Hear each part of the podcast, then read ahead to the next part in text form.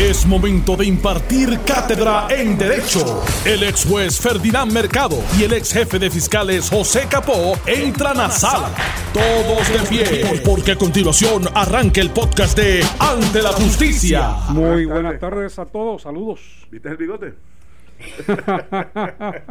Hay un bigote ahí de villano de novela mexicana. Diantre, eso, era- eso tiene que haber sido en el 2013, porque ya en el 14 ya no. no ¿Qué se fue? ¿El bigote o la, el bigote, la el bigote, posición? el bigote. Estamos refiriéndonos a un artículo que hay en el diario digital Noticel, eh, donde el título eh, de la noticia eh, detalla que la nueva secretaria de Justicia defiende a fiscales y asegura que es solamente interina. Y ahí está una foto de la actual secretaria interina de Justicia, Inés Carrau, junto al ex jefe de fiscales José Capó, que está con nosotros aquí en el programa. Este está más serio ahí, parecía que le estaba pidiendo dinero en la foto.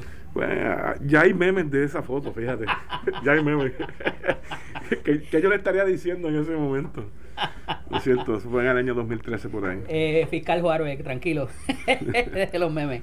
Eh, detallo que Inés Carrao lleva 22 años como fiscal del Departamento de Justicia. Luego de la salida de dos secretarias del Departamento de Justicia en menos de una semana, la fiscal Inés del C. Carrao Martínez ocupará el cargo de manera interina según anunciado por la gobernadora Wanda Vázquez ayer en declaraciones escritas. Precisamente en este corto plazo, Carrao Martínez fungía como subsecretaria de la agencia bajo el liderato de Wandimar Burgos Vargas, quien asumió el puesto el pasado viernes 3 de julio.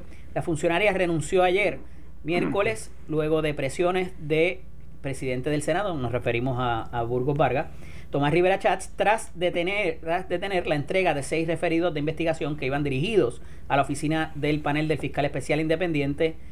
Si Burgos Vargas no renunciaba, Rivera Chats habría, había amenazado con convocar al cuerpo de manera expedita para colgar su nombramiento. Según declaraciones de justicia, Carrao Martínez estaba encargada de ayudar en la transición de Burgos Vargas y la revisión de esos referidos que suponen incluir dos contra la gobernadora por alegadamente atrasar la entrega de suministros de emergencia a damnificados en los terremotos del sur a principios del año y por presionar a empleados públicos para participar en sus eventos políticos. Tengo plena confianza en el trabajo que realizan los fiscales, abogados, procuradores, registradores y todo el personal que allí labora para permitirá para permitir darle continuidad a los proyectos e investigaciones en curso, declaró, declaró Carrao Martínez, quien además agradeció a la gobernadora por su confianza asumir el, al asumir el cargo.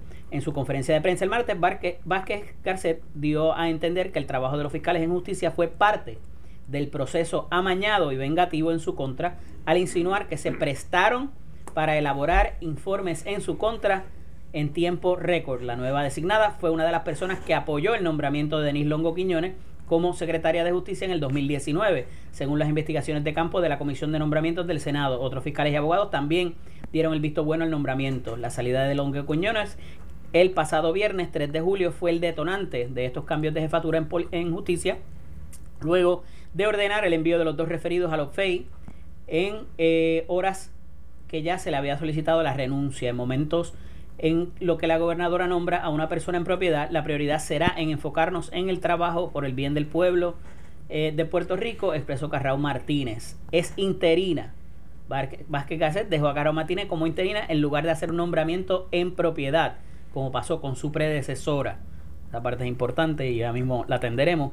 Cuando anunció el nombramiento de Burgos Vargas, la gobernadora no especificó que sería de forma interina, sino que tomaría las riendas de justicia, por lo que luego incluyó datos sobre la experiencia de la designada y su preparación académica a modo de dar a conocer sus capacidades para comandar la agencia. Esa, la, la licenciada Wandimar Burgos Vargas asumirá, la, asumirá el cargo. Hasta el momento se destacaba como secretario auxiliar a cargo de litigaciones civiles del Departamento de Justicia y anteriormente fungió como directora de la División de Litigios Federales y la Ley Promesa del Departamento de Justicia, señaló la primera ejecutiva. En el caso de Burgos Vargas, el presidente del Senado obligó su renuncia al amenazar con colgar su nombramiento si no salía del puesto en 24 horas. Ese plazo se cumplió ayer miércoles, fecha en la que la gobernadora, a pesar de defender la acción de la licenciada en cuanto a los referidos, adelantó que aguardaba la carta de dimisión. La carta fue enviada en horas de la noche, pero su recibo no fue comunicado hasta hoy jueves. La gobernadora no ha especificado su intención es nombrar a Carrón Martínez en propiedad o que la funcionaria ocupe el puesto en lo que se identifica a un sucesor que cuente con la aprobación del Senado.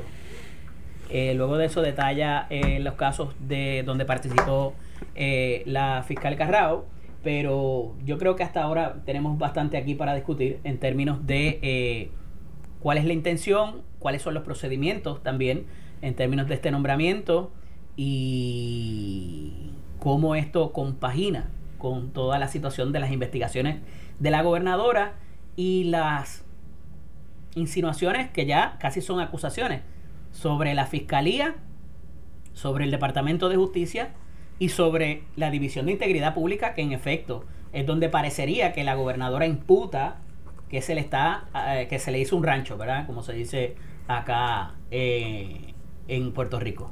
¿Quién comienza? Pues mira, eh, vamos a comenzar indicando lo siguiente.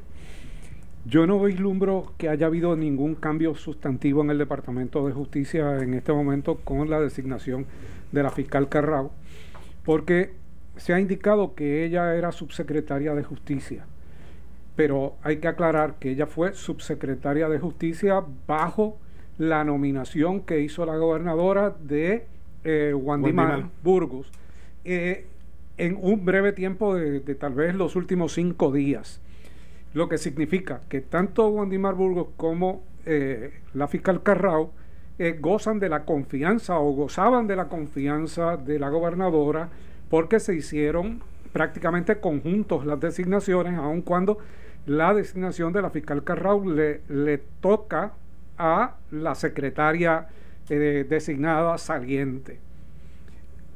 Se trata de una fiscal de carrera, o por lo menos lleva muchos años en el Departamento de Justicia, y eh, no había ocupado la posición de subsecretaria de, la agencia. Ella queda en sustitución de eh, la saliente secretaria por presiones públicas y por su eh, intervención en los referidos. Yo vislumbro que la fiscal Carrabo va a ser mucho más comedida y cautelosa que su predecesora y ese interinato pues podría convertirse en una designación en propiedad probablemente eh, después del 9 de agosto. Eh, si es, y, pongo esa fecha por la situación primarista, porque ya en ese momento, sea una u otra la determinación, a la gobernadora no le va a preocupar lo que eh, haga el Senado en términos de las designaciones y podría someter la designación en la sesión extraordinaria que, que convoque. Pero mientras tanto hemos visto que está haciendo las designaciones de manera interina para no provocar ronchas y para dar la expectativa de que aquellos que son respaldados por las entidades políticas individuales, entiéndase por los legisladores y los alcaldes, tienen todavía posibilidad de ocupar esas posiciones para, y, y usted se pregunta, pero ¿a quién le puede interesar ocupar esas posiciones en este momento? Pues mire, sí hay profesionales que para efectos del expediente, de su resumen, le interesaría ser secretario de justicia o director de una agencia por cinco días, a lo sumo. Oye, el secretario de la gobernación actual, en la salida de muchos funcionarios en, en el Rosellato, fue el secretario de la familia. Mucha, mucha gente no lo sabe. O sea, cuando estaban toda esta gente acusados, el, el hombre metió caña y fue el, el, secretario de la familia en uno de los momentos más convulsos donde el gabinete se fueron cerca de 40 funcionarios. Digo, las acusaciones vinieron después, pero ya, ya se estaba empezando la renuncia y, la, y, las investigaciones como tal. Así que, y son nombres que, usualmente no se recuerdan, excepto cuando uno ve el resumen que los está entrevistando, pero usualmente el país no los recuerda. O que muchas veces en la carta de presentación para una segunda, para una administración del mismo partido, y, ahí entonces es como quien dice, mira, ya yo ocupé la posición, así haya sido como por cinco días, como dice Ferdinand, ¿no? Mira, eh, conozco a Inés de años, fuimos compañeros fiscales. Eh, me parece que tiene un gran reto, me parece que lo puede cumplir en lo que se está de este años porque ella cuando comenzó la licenciada Wanda Vázquez como secretaria de Justicia en el año 2017, eh, fue su ayudante. O sea, fue llevada como ayudante de, de la secretaria Wanda Vázquez conoce el proceso dentro de la oficina de, del Secretariado de, de Justicia cuando la licenciada Wanda Vázquez en agosto pasado pasa a, la gobernación. Eh, días después pasó entonces hasta que llega Denise, pasa entonces a la oficina de, de jefe de fiscales junto con la fiscal Galdón, está allí hasta el viernes pasado, ¿verdad? Que se acepta la renuncia de la interina y pasa, como bien señaló Ferdinand, desde a partir del sábado de la mañana como subsecretaria de Justicia. Conoce el proceso allí, tiene un gran reto. Eh, sabemos que parte, la parte vital, ¿verdad? Eh, si, si, es cierto que está la parte civil del departamento, pero la parte y la parte criminal pues la atiende la jefa de fiscales. Eh, sabemos que cuando llegó, este, cuando estuvo la licenciada Wanda Vázquez como secretaria de Justicia, eh, hizo un cambio que vino desde la época de Sánchez Ramos en el año 2006-7, donde la División de Integridad Pública estaba bajo el control, respondía directamente al secretario. Cuando llegó la licenciada Vázquez Garcet en el año 2017, delegó nuevamente esa responsabilidad de la supervisión a la oficina de jefe de fiscales. Cuando llega la secretaria Denise eh, Longo, nuevamente le quita al, fiscal general la supervisión de la División de Integridad Pública y pasa a ser directamente supervisada por la propia secretaria. Y es lo que hemos visto en estos días, que la División de Integridad Pública dirigiendo directamente, trabajando directamente con la secretaria en estos referidos de controversia que, sale, que se fueron firmados el, el viernes pasado y tramitado este pasado lunes. Ella tiene, la, como digo, la fiscal Carrao, tiene experiencia, ¿verdad? Necesita de la ayuda de otros funcionarios que le asistan, ¿verdad? Obviamente en todas las funciones allí, eh, en el tiempo. Pero hay un detalle importante que me llamó la atención. Nos enteramos ayer por la prensa que hay otra investigación, una tercera investigación contra la gobernadora, que era la que aludía la entonces secretaria eh, Denise Longo, que se había quedado pendiente en el departamento y que involucra también o hace mención a la gobernadora. Te voy a detener ahí, Capo, porque quiero entrar en eso y quiero entrar también, o sea, porque ayer yo leía eh, sobre estas imputaciones y sobre y inclusive sobre las expresiones de Tomás Rivera Chats ayer en, en Jugando Pelotadura que abrían la posibilidad de que en un departamento de justicia hoy día, en el 2020, pudieran fabricarse casos. Y pensaba en, en, en, la figura de su señoría, ¿verdad? Habiendo sido parte de esa entidad. Y quiero que me reacciones a los efectos cuando regresemos de la pausa. Regresamos en breve. Estás escuchando el podcast de Ante la Justicia de Noti1630.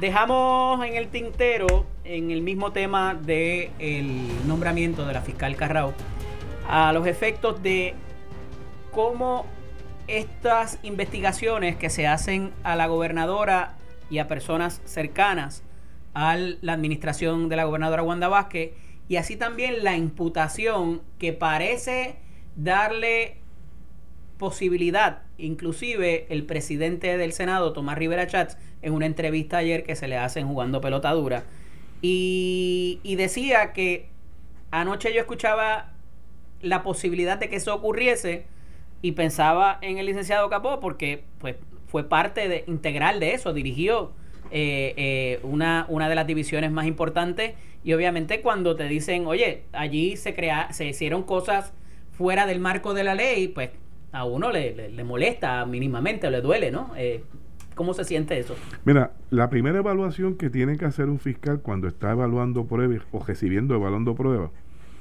¿verdad? Una vez él eh, cubre los elementos del delito y con la prueba que va a sustentar eso, esa, ese, ese, ese cargo, ¿verdad? Pues tú, después que lo tienes, piensas inclusive hasta como, en vez de fiscal, como abogado. ¿Qué me pueden plantear a mí? si yo quiero presentar este, esta prueba en particular o este testimonio, cómo yo puedo corroborar o darle fuerza, ¿verdad? A esta, a esta, a este planteamiento. ¿O dónde me lo pueden desinflar? Por eso te digo, porque ahí tú ves la eh, cómo tú tienes que reforzar tu caso y eso es lo que se llama la preparación. Si tú cubres esa base, obviamente tú llegas a un momento de convencimiento que tú, si tú tienes un caso que lo puedes probar, más allá de dudas razonables en tu ejercicio mental, pues obviamente eso es un caso que tú entiendes y lo recomiendas para radicar. El burrito amarrado. Eh, y en otro lado, no, no, no burrito amarrado, ¿verdad? Pero eh, siempre una cosa es el expediente en papel o como tú lo has levantado y otra cosa es cuando los testigos se sientan y se confrontan en un contrainterrogatorio. Por eso es lo importante en los casos criminales, casi siempre la vista preliminar. Porque después que tú has levantado un expediente, ¿verdad? Y lo sometes, como permite la regla, por declaraciones juradas, cuando llega la vista preliminar, que es el intermedio, antes de llegar al, juicio, ahí es donde la prueba se confronta directamente y está sujeta al, verdadero contrainterrogatorio. Y en ocasiones tú te das cuenta que lo que estaba en papel o, o, la calidad del testigo que tú tenías en esa declaración no es lo suficiente efectiva porque no pudo aguantar el contenido y creó dudas, más dudas de lo que, de lo que estaba diciendo. Y esas son las posiciones donde tú ves cuán, eh, cuán sólido o cuán eh, flojo está, agua aguanta? cuando está tu caso. Hay veces que a esa, si, si realmente en, en, esas vistas se le da, se le da o sufre de un fuerte interrogatorio que levanta sospechas y dudas de la calidad de ese testimonio, pues algunas personas dicen que es un caso fabricado, otros se puede decir que, que no estaba suficien, suficientemente sólido para hacer, eh, sostenerse en un tribunal, ¿verdad? Eso depende de quién es el actor, ¿verdad? En la posición que tú estés para hacer ese tipo de calificativo. Pero de ahí a que esté fabricado un Pero esa es una expresión que... lo, que sucede es... Eh, que hay diferentes visiones de, de cuán eh, fuerte es la prueba en un caso y las inferencias que hace eh, quien prepara el caso y lo presenta para la continuación. Y eso pues lo vemos todos los días. Hay casos que son, sí, significativos y fuertes y hay otros que son débiles y descarnados, pero quien los presenta cree en él. Eh, obviamente se trata de una cuestión subjetiva en muchas ocasiones. Para eso el juez tiene que eh, pues, pues, aquilatar eh, toda, toda esa prueba. E inclusive el juez se puede equivocar en primera instancia, ser corregido en el apelativo o el apelativo equivocarse y revocar lo que el juez inicialmente dijo. Y pues llega al Tribunal Supremo que puede equivocarse o puede confirmar la eh, evaluación de alguien, pero si se equivoca es la equivocación que va a ser una normativa porque es, la que establece la jurisprudencia de ahí en adelante. Normalmente en un tipo de caso de, de alguna trascendencia o envergadura, normalmente se asignan dos fiscales porque precisamente porque son dos ojos más que están mirando, que pueden cuestionar que al mismo fiscal investigador sobre la paralidad de la prueba que está levantando y qué es lo que requiere y necesita y qué no es indispensable, porque muchas veces nos enfocamos en algunos aspectos que realmente son irrelevantes, ¿verdad? O sea, eso es como a veces escuchamos en los juicios por jurado que dice, pues mire, el fiscal está presentando la prueba por un lado y el jurado está pensando por otro, por otro lado, porque lo están viendo de otro punto de vista, igual que el juzgador de los hechos, ¿verdad? Por eso es importante ¿verdad? Que, se puedan cumplir las metas de los elementos del delito, obviamente una parte que es la identificación del, actor, y que la solidez, que, que, cuando ese testigo se ha sentado a declarar, ha podido aguantar un contrainterrogatorio, y casi siempre lo que te dice, hay unos factores siempre, el nerviosismo de la persona, ¿verdad? Yo tenía tres reglas básicas a los testigos. Digan la verdad, porque hay gente que te van a decir la verdad, y el segundo elemento, sepan decirla, porque si no las puede expresar, tiene dificultad. ¿Por qué? Porque hay una, el tercer elemento, hay un, juez arriba que es al que hay que convencer que le dé credibilidad o no credibilidad. ¿verdad? Sí, no es lo que diga, es la interpretación de lo que diga y cómo lo, y cómo, eh, lo dice. Y hablando de la interpretación de, de lo que se dice, me llamó mucho la atención que escuché probablemente por primera ocasión, eh, no recuerdo una anterior, a la presidenta del panel del FEI, del FEI indicando que había una tercera investigación, la, la famosa tercera investigación esta de las pruebas del COVID. Y me puse a pensar qué consecuencias tenía o podía tener eso, Esa expresión de esa ella. expresión de ella, más allá de, de la mera información de que hay una tercera. ¿Y qué fue eh, lo que advirtió. Ferdinand? Que había una tercera investigación contra la gobernadora que todavía estaba en el Departamento de, Justicia. de Justicia. Y si estaba en el Departamento de Justicia, ahí eh, se trata de las pruebas eh, directas del COVID, eh, debemos entender que Integridad Pública está trabajando el asunto y que la directora de esa eh, división de integridad pública ha sido la que trabajó con los, dos referidos anteriores, o los seis referidos anteriores, y me pareció una advertencia a, a quien ocupe la Secretaría de Justicia de mucho cuidado como ustedes manejan esto, porque no se les ocurra, porque vamos a estar pendientes, no se les ocurra cambiar las personas que están realizando la investigación, ni la directora de la de integridad para variar el curso de esa investigación. Me pareció que era una advertencia de esa naturaleza, que la, la secretaria Carrao me imagino que toma, con la experiencia que tiene tomará nota de esa advertencia y no cometerá el error de eh, a estas alturas cambiar a la directora de integridad pública. Lo vi como lo veo como tú, Ferdinand. Yo creo que y, eh, lo veo como tú y creo que el pueblo está pendiente, ¿verdad? Que durante eh, la estadía de la compañera Inés Carrao eh, tiene que ser muy muy cuidadosa en las acciones porque el pueblo está mirando. Máxime esa advertencia de la licenciada Coto Vives que como tú entiendo, o sea, ese ese dictum que diró Que lo no normal. así, que no es normal. Ojo, ojo. No creo que sea el momento, por más coraje que puedan tener por las acciones que pudo tomar en la forma que se hizo los referidos. Hay que tener cuenta porque mover a la fiscalizar en este momento va a llevar una avalancha de Y comentarios y va a atacar a la transparencia de las investigaciones. Y entonces fíjate. Se va, a lo- querer- y se va a traigo- tomar como una se va, a to- se va a pensar que es una represalia por el trabajo hecho. Y traigo el asunto porque hay otro reportaje en Noticel que habla sobre que el caso o los casos de corrupción que marcaron el verano del 19 están en neutro, que no ha pasado nada, no ha habido con- consecuencias. Y obviamente, pues esto dice, pues si no se movieron en algo que ya pasó y que quedó casi evidenciado y que yo creo que hay muy poca gente que no está, eh, ¿verdad? Eh, digo, la gente olvida, ¿verdad? Pero, pero pues, eh, estaba bastante transparente por la cuestión de los chats y todo lo que trascendió en las entrevistas y demás y por la renuncia de un gobernador que nunca se había dado en la historia de Puerto Rico, pues te hace pensar que esto pudiera tener la misma con- consecuencia una vez pasen las elecciones o pase la primaria o cualquiera que sea el futuro político de la gobernadora Wanda Vázquez y que igual se va a quedar y no va a haber consecuencia, que es un problema para esa percepción de impunidad que nos arropa y es lo que provee para que, eh, o es caldo de cultivo, para que los funcionarios electos y no electos actúen alejándose de- del marco de la ley.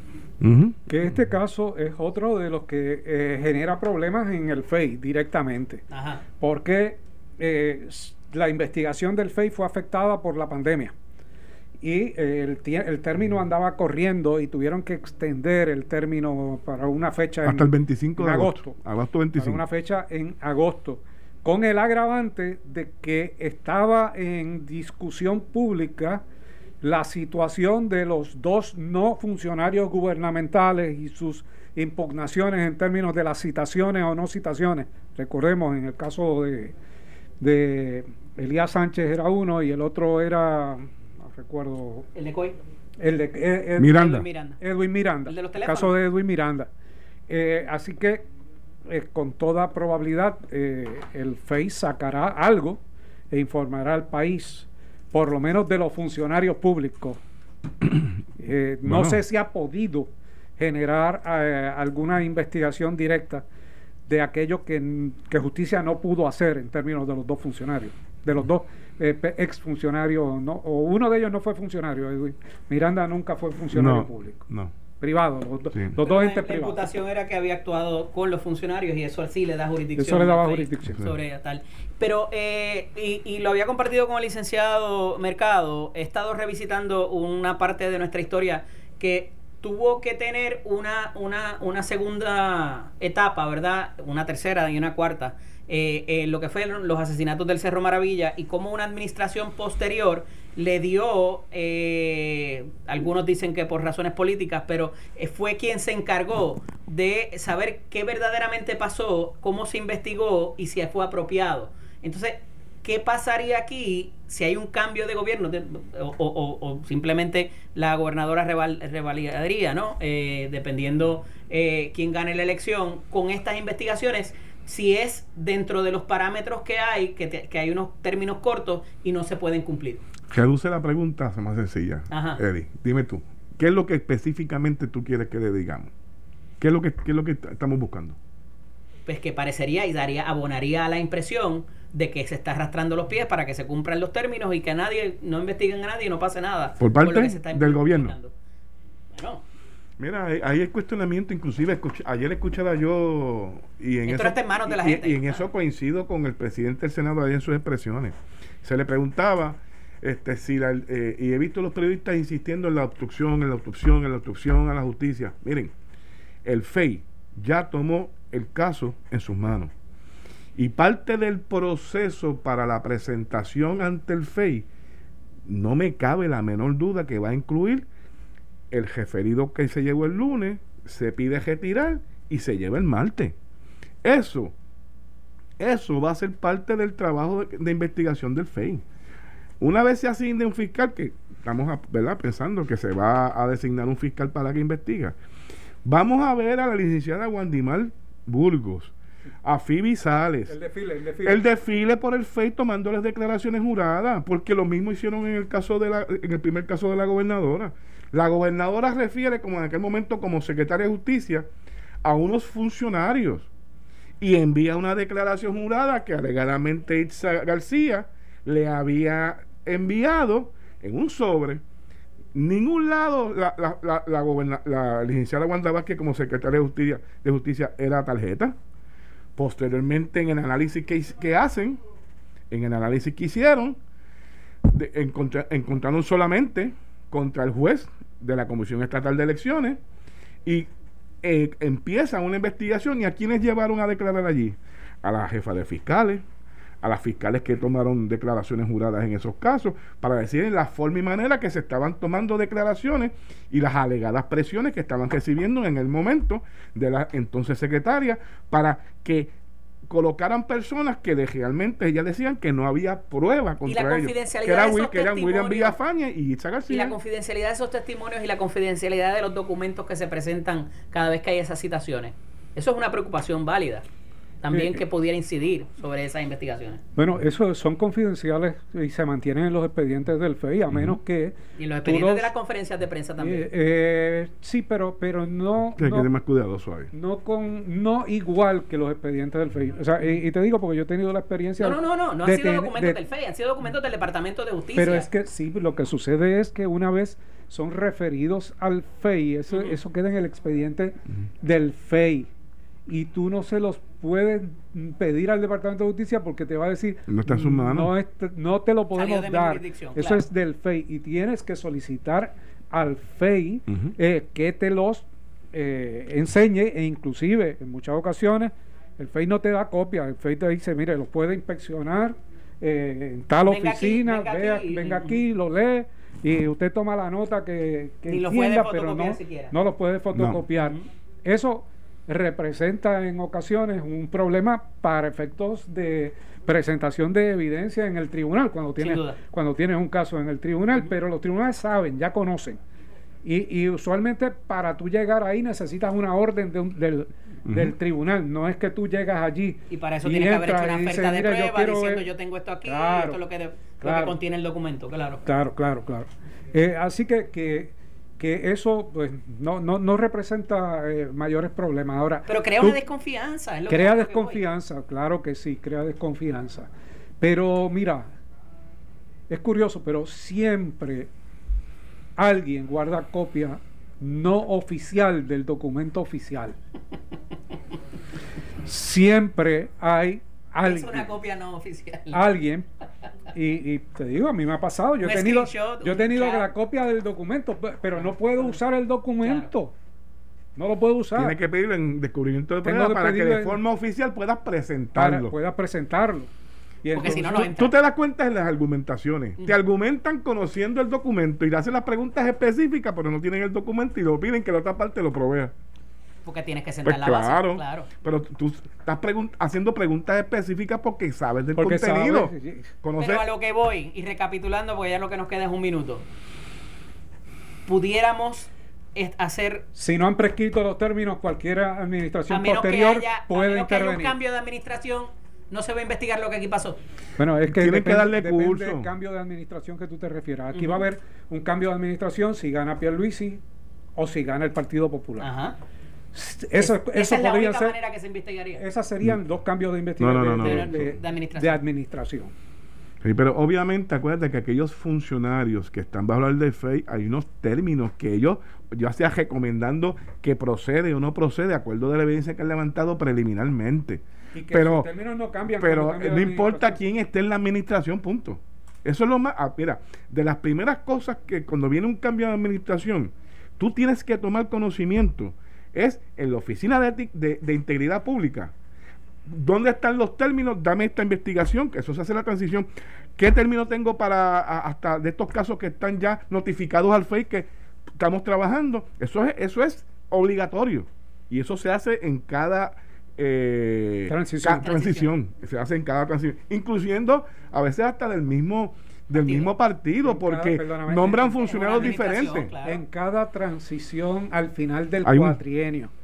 No necesariamente se hizo en, en, en la renuncia de Ricardo Rosselló porque se primero, que no, primero que no se había vislumbrado que eso iba a ocurrir. Y segundo, que la ley no contempla esos procesos de transición ah, de esa manera. Y lo que se hizo de, realmente no cumplió con todos los requisitos. Es posible que se hayan quedado Mira, un montón de cosas. Ahora mismo, Eddie, hoy estamos en julio. Se supone que por la ley el gobierno de Puerto Rico ya esté dentro de un proceso de transición. El gobierno de Puerto Rico preparación de esté- transición, sí. debe haberlo terminado y tú vas, si lo has terminado ya, lo que vas es actualizando mes por mes las fechas y la información o añadiendo a, a- a- a todo aquello. Por ejemplo, en la transición Bueno, si ya bueno, estaba hecha en el gobierno, ahora tienen que notificar que refirieron al FEI estas seis investigaciones. Esto fue el podcast de Noti1630. Ante la justicia. El único programa en la radio con un Dream Team de expertos en derecho. Dale play a tu podcast favorito a través de Apple Podcasts, Spotify, Google Podcasts, Stitcher y notiuno.com.